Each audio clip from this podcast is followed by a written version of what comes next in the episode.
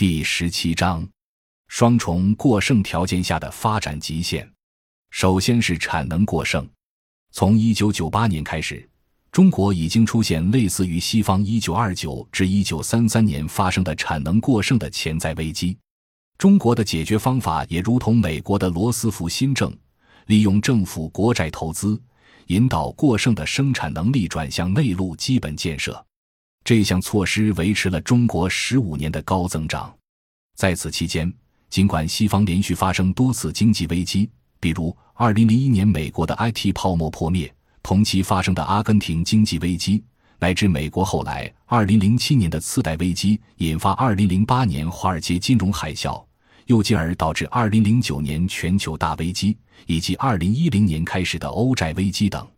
期间。中国之所以还能维持高增长，主要归因于不仅使用了国家干预这种看得见的手，而且还坚持中国特色的社会主义的优势，搞应对危机的举国体制。这在西化的主流意识形态中属于严重的政治不正确。诚然，仅仅用对内投资来缓解外向型经济的产能过剩，实际上是用长期产能过剩掩盖短期产能过剩。如今。长期过剩问题已经达到极限，并且过去将大规模过剩产能转向基础设施建设需要大量征用资源，特别是征地，这导致农村出现了大量的群体性事件。山区的基本建设还连带发生了环境污染和自然灾害。鉴于资源枯竭、环境破坏日益严重，生产过剩与债务负担问题愈加凸显，很多中国学者认为。以后很难再沿用国债投资来转移生产过剩的发展模式。经过二十多年的全方位出口导向，中国当前的处境是，无论就外部环境还是内部条件而言，走了几十年的旧发展主义路径正面临极限。仅就美国带领西方发起去中国化的外部环境而言，中国就不能像过去二十多年那样依赖向美、欧、日输出商品来维持增长。首先，美欧等经济体依然沿袭以信贷膨胀来达成制度寻租的路径依赖，但是，一方面，日益虚拟化、极具排斥性的经济模式难以创造足够的就业机会来吸纳新就业人口及提供社会层级向上流动的机会，其表现为年轻人失业率高企、缺乏发展机会以及社会两极化，结果贫富分化日益严重，这又造成恶性循环。中下层群众愈加依赖借贷维持生活，缺乏增加税收的条件下，公债又日益膨胀，国家总体负债率持续上升，社会文化日渐激进，右翼政治得以利用民粹主义情绪高涨，乃至推行法西斯化，最终甚至有可能又再一次诉诸大规模战争来消耗过剩产能，同时替西方国家债务撇账。另一个现实是。以 WTO 为代表的那种多边全球化贸易已进入尾声，当前全球贸易增长率已显著下滑，靠出口拉动增长已无以为继。接下来登台的，应该是以区域一体化为主导的全球产业链重构，例如美国与加拿大、墨西哥形成的自由贸易区，再如美国原来积极推动。后来由日本接手的以 TPP 为代表的排他性区域贸易壁垒。其次，全球生态环境已达到资源再生可承载的极限，人们难以继续像过去数十年那样，通过生产海量的消费品，试图把全人类卷进全球化体系中。面对自然资源约束及制度扩张的极限，全球经济将进入低增长周期。与此同时，在产业链的低附加值端，中国面临越南等具有更低工资优势的发展中国家的追赶，而在高附加值端，除了个别少数领域外，还未能赶上美、德、日、韩等先发国。正是在这种恶化的外部条件下，中国迫切要进行内部结构调整，以形成国内循环。二零一五年，中国的顶层设计提出了供给侧改革的新说法。其实，之内涵与一直以来强调的各项改革目标其实没有多大差异。现在从西方经济学借来一个词，实际上是指出1998年以来沿用的以增量为主的需求侧刺激经济措施的边际效用正在下降。据估计，2008年华尔街金融海啸前，一元人民币新增债务便能增加一元 GDP，而目前需要四元新增债务才可推动一元的 GDP 增长。传统的拉动经济的三驾马车均在难以扩张，扩大货币供应及以国债拉动投资已无以为继，出口增长率呈下降之势，消费也受收入分配结构性的约束，现在只能走优化结构的路子。中国需要依据二零一七年确立的发展的不平衡和不充分的主要矛盾，从产业升级、产能整合等方面来优化经济结构，推进质量效益性的国内循环。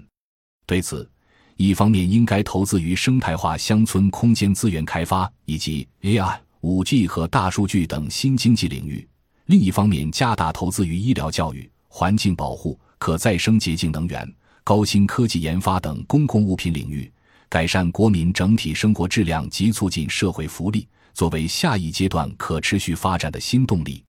转型时期的问题错综复杂，如何扶植中小型企业的健康发展，创造就业机会，促进经济活力？如何防范金融化过程中资产泡沫的无序爆破？如何通过改革税制来改善社会财富分配？如何在保障粮食主权及安全的大战略前提下改善农民的生活？如何使作为核心发展策略的城镇化切实成为以人为中心的有机城乡整合，而不是简单的维持投资拉动经济的路径依赖？如何防止农村土地的商品化及金融化动摇农村土地作为中国社会稳定调节器的功能？如何避免地方政府债务过度膨胀？等等，不一而足，不难理解。这条结构调整之路障碍重重，牵涉多方利益。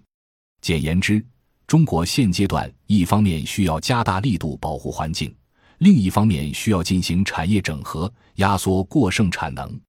但那可能意味着失业率上升，地方税收下降。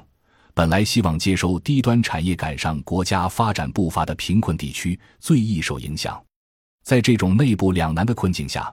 中国对于美联储缩表及重返加息周期更显敏感。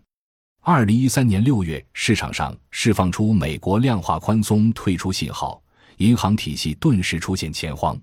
政府本来清晰地表达了坚持利博维尔场的政策取向，拒绝干预，但被现实压力所迫，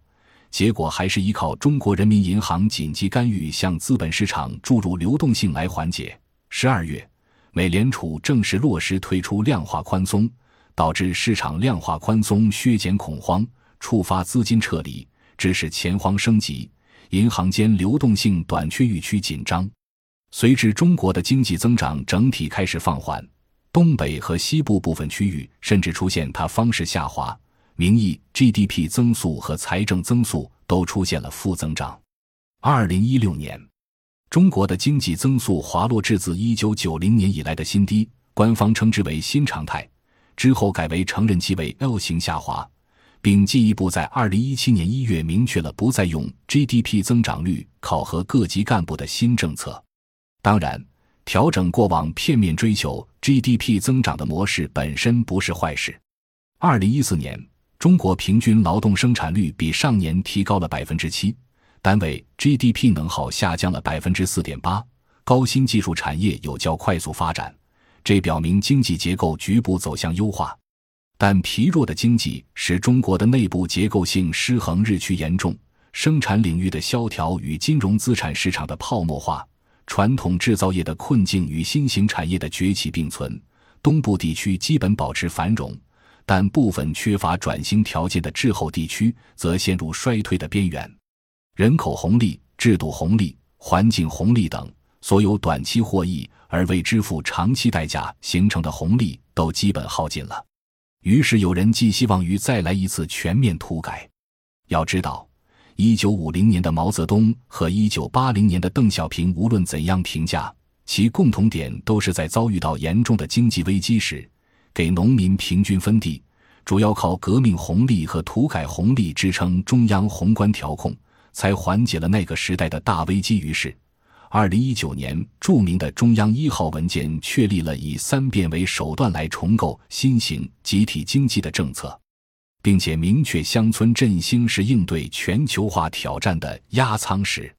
中国作为超大型大陆国家，在此期间提出“一带一路”倡议，有两个可以预期的前景：其一，向沿“一带一路”的地区提供中国过剩但沿路国家缺少的产能；其二，推动人民币的区域性国际化，即期望有秩序释放人民币流动性，并打造优质的人民币资产。